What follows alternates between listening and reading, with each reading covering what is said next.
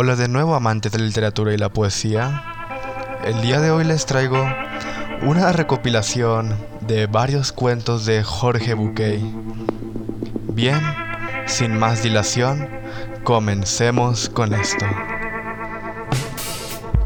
El primer cuento se titula Cómo crecer y va así. Un rey fue hasta su jardín y descubrió que sus árboles, arbustos y flores se estaban muriendo. El roble le dijo que se moría porque no podía ser tan alto como el pino. Volviéndose al pino, lo halló caído porque no podía dar uvas como la vid. Y la vid se moría porque no podía florecer como la rosa. La rosa lloraba porque no podía ser alta y sólida como el roble. Entonces encontró una planta, una fresía, floreciendo y más fresca que nunca. El rey le preguntó, ¿cómo es que crece saludable en medio de este jardín mustio y sombrío? No lo sé, quizás sea porque siempre supuse que cuando me plantasen querías fresias. Si hubieras querido un roble o una rosa, lo habrías plantado. En aquel entonces, en ese momento me dije, intentaré ser fresia de la mejor manera que pueda. Ahora es tu turno. Estás aquí para construir con tu fragancia. Simplemente mírate a vos mismo. No hay posibilidad de que seas otra persona. Podés disfrutarlo y florecer regado con tu propio amor por vos, o podés marchitarte en tu propia condena. Animarse o volar. Y cuando se hizo grande, su padre le dijo, Hijo mío, no todos nacen con alas. Y si bien es cierto que no tienes obligación de volar, opino que sería penoso que te limitaras a caminar teniendo las alas que el buen Dios te ha dado. Pero yo no sé volar, contestó el hijo. Ven, dijo el padre. Lo tomó de la mano y caminando lo llevó al borde del abismo en la montaña. ¿Ves, hijo? Este es el vacío. Cuando quieras podrás volar. Solo debes pararte aquí, respirar profundo y saltar al, abismo. Una vez en el aire, extenderás las alas y volarás. El hijo dudó, ¿y si me caigo? Aunque te caigas, no morirás. Solo algunos machucones que te harán más fuerte para el siguiente intento, contestó el padre. El hijo volvió al pueblo, a sus amigos. El hijo volvió al pueblo, a sus amigos, a sus pares, a sus compañeros con los que había caminado toda su vida. Los más pequeños de mente dijeron, ¿estás loco? ¿Para qué? Tu padre está delirando. ¿Qué vas a buscar volando? ¿Por qué no te quedas en? ¿Por qué no te quedas empavadas? Y además, ¿quién necesita volar? Los más lúcidos también sentían miedo. ¿Será cierto? ¿No será peligroso? ¿Por qué no empiezas despacio? En toda... En todo caso, prueba a tirarte desde una escalera o desde la copa de un árbol, pero desde la cima. El joven escuchó el consejo de quienes lo querían, subió a la copa de un árbol y con coraje saltó. Desplegó sus alas, las agitó en el aire con todas sus fuerzas, pero igual se precipitó a tierra. Con un gran chichón en la frente se cruzó con su padre. Me mentiste, no puedo volar. Probé y mira el golpe que me di. No soy como tú, mis alas son de adorno. Lloriqueó. Hijo mío, dijo el padre, para volar hay que crear el espacio de aire libre necesario para que las alas se desplieguen. Es como tirarse en un paracaídas. Necesitas cierta altura antes de saltar. Para aprender a volar siempre hay que empezar corriendo un riesgo. Si uno quiere correr riesgos, lo mejor será resignarse y seguir caminando como siempre. El buscador. Esta es la historia de un hombre al que yo definiría como buscador. Un buscador es alguien que busca, no necesariamente es alguien que encuentra. Tampoco es alguien que sabe lo que está buscando. Es simplemente para quien su vida es una búsqueda. Un día un buscador sintió que debía ir hacia la ciudad de Camir. Él había aprendido a hacer caso riguroso a esas sensaciones que venían de un lugar desconocido de sí mismo. Así que dejó todo y partió. Después de dos días de marcha, por los polvorientos caminos divisó Camir a lo lejos. Un poco antes de llegar al pueblo de una colina a la derecha del sendero, le llamó la atención. Estaba tapizada de un verde maravilloso y había un montón de árboles, pájaros, flores encantadoras. La rodeaba por completo una especie de valla pequeña, de madera lustrada. Una portezuela de bronce lo invitaba a entrar. De pronto, sintió que volvía al pueblo.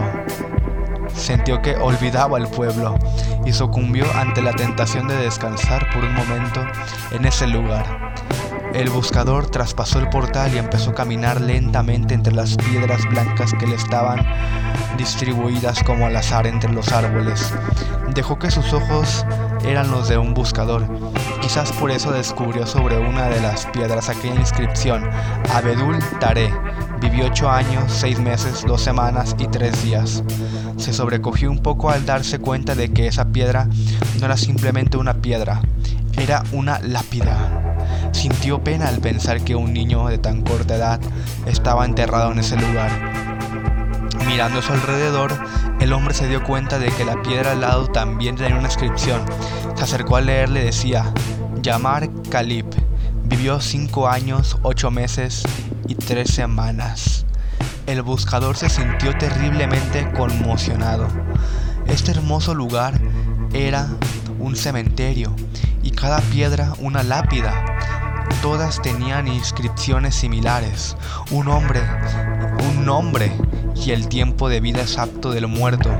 Pero lo que lo contactó, lo que lo contactó con el espanto fue comprobar que el que más tiempo había vivido apenas sobrepasaba los 11 años. Embargado por un dolor terrible se sentó y se puso a llorar. El cuidador del cementerio pasaba por ahí y se acercó y lo miró llorar por un rato en silencio. Luego le preguntó si lloraba por algún familiar. No, ningún familiar, dijo el buscador. ¿Qué pasa con este pueblo? ¿Qué cosa tan terrible hay en esta ciudad? ¿Por qué tantos niños muertos enterrados en este lugar? ¿Cuál es la horrible maldición que pesa sobre esta gente que lo ha obligado a construir un cementerio de chicos? El anciano sonrió y le dijo, pues usted serenarse, no hay tal maldición. Lo que pasa es que aquí tenemos una vieja costumbre. Le contaré. Cuando un joven cumple 15 años, sus padres le regalan una libreta, como esta que tengo aquí, colgando en el cuello.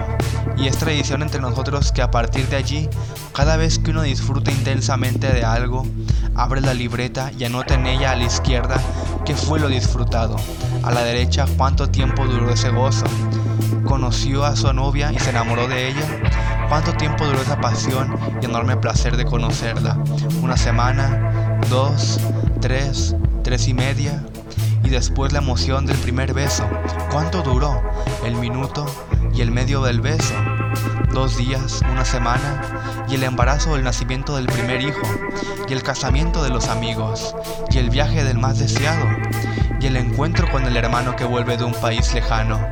¿Cuánto duró el disfrutar de estas situaciones? ¿Horas? ¿Días? Así vamos anotando en la libreta cada momento. Cuando alguien se muere, es nuestra costumbre abrir su libreta y sumar el tiempo de lo disfrutado para escribirlo sobre su tumba, porque ese es para nosotros el único y verdadero tiempo vivido. El elefante encadenado. Cuando yo era chico me encantaban los circos y lo que más me gustaba de los circos eran los animales. También a mí como a otros. Después me enteré, me llamaba la atención el elefante. Durante la función, la enorme bestia hacía despliegue de su tamaño, peso y fuerza descomunal. Pero después de su actuación y hasta un rato antes de volver al escenario, el elefante quedaba sujeto solamente por una cadena que aprisionaba una de sus patas clavada a una pequeña estaca clavada en el suelo. Sin embargo, la estaca era solo un minúsculo pedazo de madera, apenas enterrado unos centímetros en la tierra.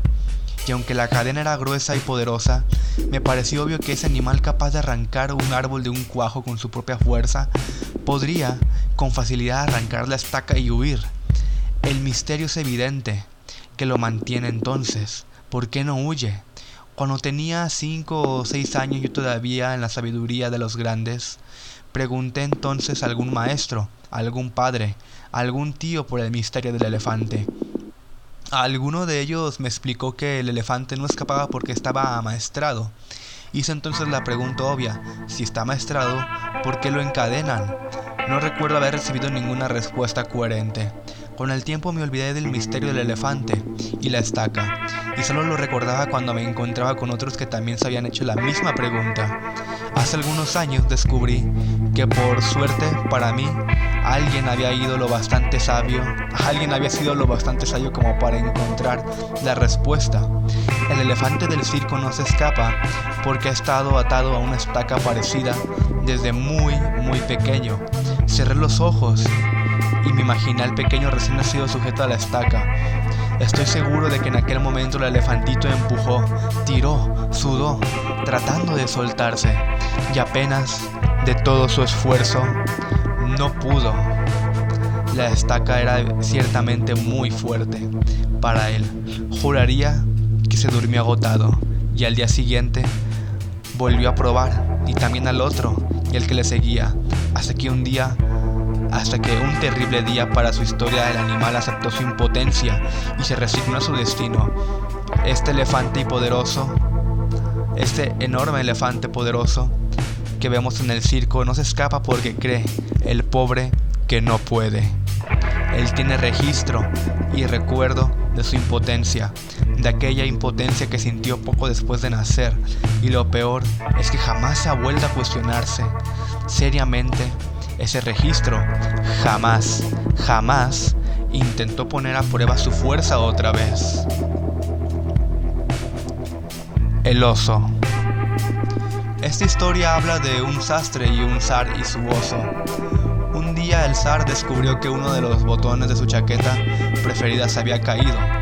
El zar, caprichoso, autoritario y cruel, como todos los que enmarañan por demasiado tiempo con el poder, así que furioso por la ausencia del botón, mandó a buscar a su sastre y ordenó que a la mañana siguiente fuera decapitado por el hacha del verdugo. Nadie contradecía al emperador de todas, de todas las Rusias, así que la guardia fue hasta la caja del sastre, arrancándolo en dos brazos arrancándolo de entre los brazos de su familia, lo llevó a la mazmorra del palacio para esperar allí su muerte. Cuando cayó el sol, el guardián de la cárcel le llevó al sastre la última cena. El sastre revolvió el plato de comida con la cuchara y mirando al guardián, mirando al guardia de la cárcel dijo, pobre del zar. El guardia cárcel no pudo evitar reírse. ¿Pobre del zar? Dijo, pobre de ti, tu cabeza quedará separada de tu cuerpo unos cuantos metros mañana a la mañana. Sí, lo sé, pero mañana en la mañana el zar perderá mucho más que un sastre.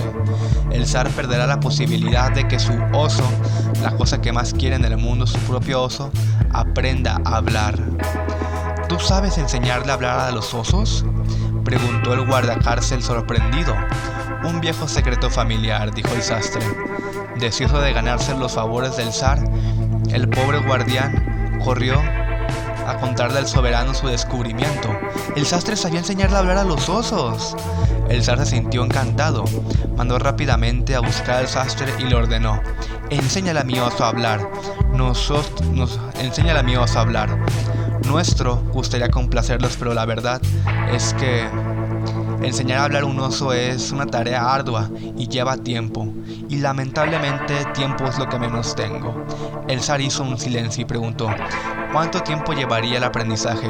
Bueno, depende de la inteligencia del oso, dijo el sastre. El oso es muy inteligente, interrumpió el zar. De hecho, es el oso más inteligente de todos los osos de Rusia. Bueno, musitó el sastre. Si el oso es inteligente y siente deseos de aprender, em, yo creo que el aprendizaje duraría. duraría no menos de dos años. El zar pensó un momento y luego ordenó: Bien, tu pena será suspendida por dos años. Mientras tanto, tú entrenarás al oso. Mañana empezarás. Se las ingeniaría para poder sobrevivir, pero si me conmutas la pena, yo tendré que dedicarle el tiempo a trabajar. No podré dedicarme a tu oso, debo mantener a mi familia. Eso no es problema, dijo el zar. A partir de hoy y durante dos años tú y tu familia estarán bajo la protección real. Serán vestidos alimentados y educados con el dinero de la corte, y nada que necesiten o deseen les será negado. Pero eso sí, si dentro de dos años el oso no habla, te arrepentirás de haber pensado en esa propuesta. Rogarás haber sido muerto por el verdugo, ¿entiendes, verdad? Sí, Alteza. Bien, guardias, gritó el zar. Que lleven al sastre a su casa en el carruaje de la corte, denle dos bolsas de oro, comida y regalos para sus niños. Ya, fuera. El sastre, en reverencia y caminando hacia atrás, comenzó a retirarse mientras musitaba agradecimientos. No olvides, le dijo el zar, apuntándolo con el dedo de enfrente. Si en dos años el oso no habla, Alteza, cuando todos en la casa del sastre lloraban por la pérdida del padre de familia, el hombre pequeño apareció en la casa del carruaje del zar, sonriente, eufórico y con regalos para todos. La esposa del sastre no cabía en su asombro. Su marido, que pocas horas antes había sido llevado al, al cadalso, volvía ahora exitoso, caudalado y exultante. Cuando estuvo a solas, el hombre le contó los hechos. ¿Estás loco? chilló la mujer. ¿Enseñar a hablar al oso del zar? ¿Tú que ni siquiera has visto un oso de cerca? ¿Estás loco? ¿Enseñar a hablar al oso? Loco estás, loco. Calma, mujer, calma. Mira, me iban a cortar la cabeza mañana al amanecer. Ahora, ahora tengo dos años. En dos años puede pasar tantas cosas. En dos años. En dos años, siguió el sastre, se puede morir el zar, me puedo morir yo. Y lo más importante por ahí, el oso habla.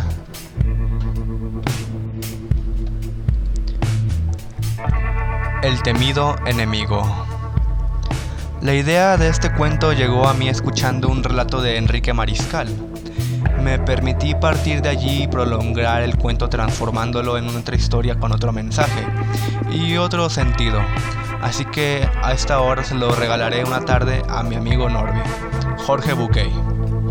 Había una vez, en un reino muy lejano y perdido, un rey al que le gustaba sentirse poderoso. Su deseo de poder no satisfacía solo con tenerlo. Él necesitaba además que todos lo admiraran por ser poderoso. Así como la madrastra de Blancanieves no le alcanzaba con verse bella, también necesitaba mirarse en un espejo que le dijera lo poderosa que era. Él no tenía espejos mágicos, pero contaba con un montón de cortesanos y sirvientas a su alrededor a quienes preguntarle si él era el más poderoso del reino. Invariablemente todos le decían lo mismo, Alteza, eres muy poderoso, pero tú sabes que el mago tiene un poder que nadie posee. Él él conoce el futuro. En aquel tiempo, alquimistas, filósofos, pensadores, religiosos y místicos eran llamados generalmente magos. El rey estaba muy celoso del mago del reino, pues aquel no solo tenía fama de ser un hombre muy bueno y generoso, sino que además el pueblo entero lo amaba, lo admiraba y festejaba que él existiera y viviera allí. No decían lo mismo del rey, quizás porque necesitaba demostrar que era él quien mandaba, el rey no era justo, ni ecuánime, ni mucho menos bondadoso. Un día cansado de que la gente le contara lo poderoso y querido que era el mago, o motivado por esa mezcla de celos y temores que genera la envidia del rey, urdió un plan. Organizaría una gran fiesta a la cual invitaría al mago, y después la cena pediría la atención de todos, llamaría al mago al centro del salón, adelante de los cortesanos, le preguntaría si era cierto que sabía leer el futuro. El invitado tendría dos posibilidades, decir que no, defraudando así la admiración de los demás, o decir que sí, confirmando el motivo de su fama. El rey estaba seguro de que escogería la segunda posibilidad, entonces le pediría que le dijera la fecha en la que el mago del reino iba a morir. Este daría una respuesta, un día cualquiera, no importaba cuál. En ese mismo momento planeaba el rey sacar su espada y matarlo. Conseguiría con estas dos cosas de un solo golpe. La primera, deshacerse de su enemigo para siempre, y la segunda, demostrar que el mago no había podido adelantarse al futuro y que se había equivocado en su predicción. Se acabaría en una sola noche, el mago y el mito de sus poderes. Los preparativos se iniciaban enseguida, y muy pronto el día del festejo llegó. Después de la gran cena el rey hizo pasar al mago dentro del, dentro del centro y ante el silencio de todos le preguntó, ¿Es cierto que puedes leer el futuro? Un poco, dijo el mago. ¿Y puedes leer tu propio futuro? preguntó el rey. Un poco, dijo el mago. Entonces quiero que me des una prueba, dijo el rey. ¿Qué día morirás? ¿Cuál es tu fecha de tu muerte? El mago se sonrió. Lo miró a los ojos y no contestó. ¿Qué pasa, mago? dijo el rey sonriente. ¿No lo sabes? ¿No es cierto que puedes ver el futuro? Como que no, no es eso, dijo el mago. Pero lo que sé, no me animo a decírtelo. ¿Cómo que no te animas? dijo el rey. Yo soy tu soberano y te ordeno que me lo digas. Debes darte cuenta de que es muy importante para el reino saber cuándo perdemos a sus personajes más eminentes. Contésteme, pues cuándo morirá el mago del reino. Luego de un tenso silencio el mago lo miró y dijo, no puedo precisarte la fecha, pero sé que el mago morirá exactamente un día antes que el rey. Durante unos instantes el tiempo se congeló. Un murmullo corrió por entre los invitados. El rey siempre había dicho que no creía en los magos, ni en las adivinaciones, pero lo cierto es que no se animó a matar al mago. Lentamente el soberano bajó los brazos y se quedó en silencio. Los pensamientos se agalopaban en su cabeza. Se dio cuenta de que se había equivocado. Su odio había sido el peor consejero. Alteza, te has puesto pálido, ¿qué te sucede? preguntó el invitado. Me siento mal, contestó el monarca. Voy a ir a mi cuarto, te agradezco que hayas venido. Y con un gesto confuso giró en silencio caminándose a sus habitantes. El mago era astuto, había dado la única respuesta que evitaría su muerte. ¿Habría leído su mente? La predicción podría ser cierta, pero ¿y si lo fuera? Estaba aturdido. Se le ocurrió que sería trágico que le pasara algo al mago camino a su casa, y el rey volvió sobre sus pasos y dijo en voz alta, Mago, eres famoso en el reino por tu sabiduría.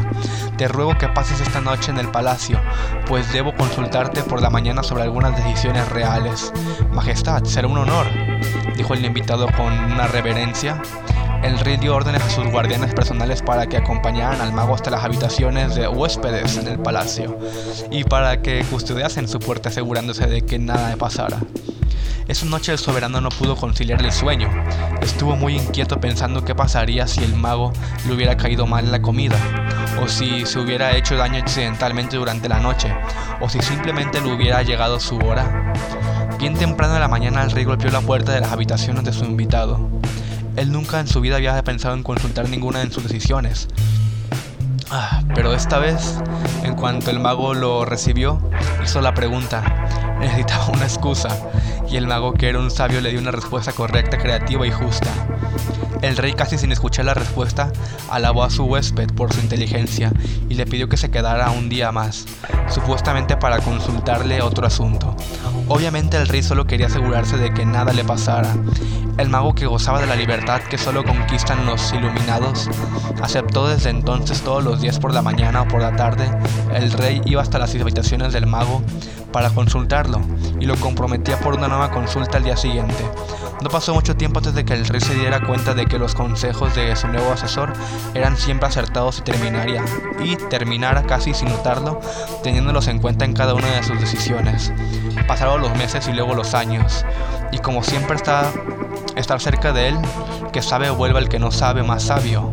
Así fue el rey poco a poco se fue volviendo más y más justo. Ya no era despóquito y autoritario. Dejó de necesitar sentirse poderoso y seguramente por ello dejó de necesitar demostrar su poder. Empezó a aprender que la humildad también podía haber, ser ventajosa. Empezó a reinar de una manera más sabia y bondadosa. Y sucedió que su pueblo empezó a quererlo como nunca lo había querido antes. El rey ya no iba a ver al mago, investigado por su salud. Iba realmente para aprender, para compartir una decisión o simplemente para charlar, porque el rey y el mago habían llegado a ser excelentes amigos. Un día más de cuatro años de aquella cena y sin motivo el rey recordó, recordó aquel plan que, recordó aquel plan, aquel plan que alguna vez surgió por matar a entonces a su más odiado enemigo, y se dio cuenta que no podía seguir manteniendo ese secreto sin sentirse un hipócrita. El rey tomó coraje y fue hasta la habitación del mago, golpeó la puerta y apenas entró, le dijo, Hermano, tengo algo que contarte que me oprime el pecho. Dime, dijo el mago, y alivia tu corazón. Aquella noche cuando te invité a cenar y te pregunté sobre tu muerte, yo no quería en realidad saber sobre tu futuro. Planeaba matarte y frente a cualquier cosa que me dijeras, porque quería que tu muerte inesperada desmitificara que siempre tu fama de adivino. Te odiaba porque todos te amaban. Estoy tan avergonzado. Aquella noche no me animé a matarte, y ahora que somos amigos y más que amigos, hermanos, me aterra pensar lo que hubiera perdido si lo hubiese hecho. Hoy he sentido que no puedo seguir ocultándote mi infamia. Necesité decirte esto todo para que tú me perdones o me desprecies, pero sin ocultamientos. El mago lo miró y le dijo, Has tardado mucho en poder decírmelo, pero de todas maneras me alegra, me alegra que lo hayas hecho, porque esto es lo único que me permita ir a decirte que ya lo sabía. Cuando me hiciste la pregunta y bajaste tu mano sobre el puño de tu espada, fue tan clara tu intención que no hacía falta de vino para darse cuenta de lo que pensabas hacer. El mago sonrió y puso su mano en el hombro del rey. Como justo pago de tu sinceridad, debo decirte que yo también te mentí. Te confieso hoy que inventé esa absurda historia de mi muerte antes de la tuya para darte una lección, una lección que recién hoy estás en condiciones de aprender. Quizás la más importante cosa que yo te haya enseñado nunca. Vamos por el mundo odiando y rechazando aspectos de los otros, y hasta de nosotros mismos que creemos despreciables, amenazantes o inútiles, y sin embargo, si nos damos tiempo terminaremos dándonos cuenta de lo mucho que nos gustaría vivir sin aquellas cosas que en un momento rechazamos. Tu muerte, querido amigo, llegará justo en el día de tu muerte, y ni un minuto antes. Es importante que sepas que yo estoy viejo y que mi día seguramente se acerca. No hay ninguna razón para pensar que tu partida debe estar atada a la mía. Son nuestras vidas las que se han ligado, no nuestras muertes. El rey y el mago se abrazaron y festejaron brindando por la confianza que cada uno sentía en esta relación que había sabido construido juntos. Cuenta la leyenda que misteriosamente esa misma noche el mago murió durante el sueño. El rey se enteró de la mala noticia la mañana siguiente y se sintió desolado. No estaba angustiado por la idea de su propia muerte. Había aprendido del mago a desapegarse hasta de su permanencia en el mundo. Estaba triste simplemente por la muerte de su amigo. ¿Qué coincidencia extraña había hecho que el rey pudiera contarle esto al mago justo la noche anterior a su muerte? Tal vez, solo tal vez de alguna manera, desconocía el mago había hecho que él pudiera decirle esto para quitarle su fantasía de morirse un día después un último acto de amor para librarlo de sus temores de otros tiempos. Cuenta que el rey se levantó y que en sus propias manos cavó en el jardín, bajo su ventana, una tumba para su amigo, el mago.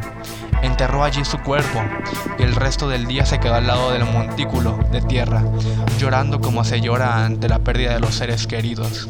Y recién entrada la noche el rey volvió a su habitación. Cuenta la leyenda que esa misma noche, 24 horas después de la muerte del mago, el rey murió en su lecho mientras dormía, quizás de casualidad, quizás de dolor, quizás para confirmar la última enseñanza del maestro. Gracias por escuchar. Sígueme para más contenido. Acabas de escuchar un podcast de literatura y poesía. Hasta la próxima.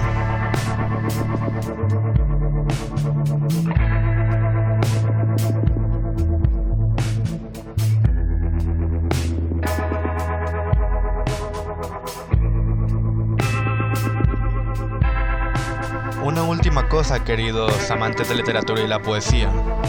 He abierto un Patreon. Patreon es un lugar donde pueden apoyarme monetariamente, ya que subir podcast se me ha estado dificultando mucho por el tema de la universidad. Y pues bueno, necesito pagar la matrícula. Así que si pudieran apoyarme un poco estaría excelente.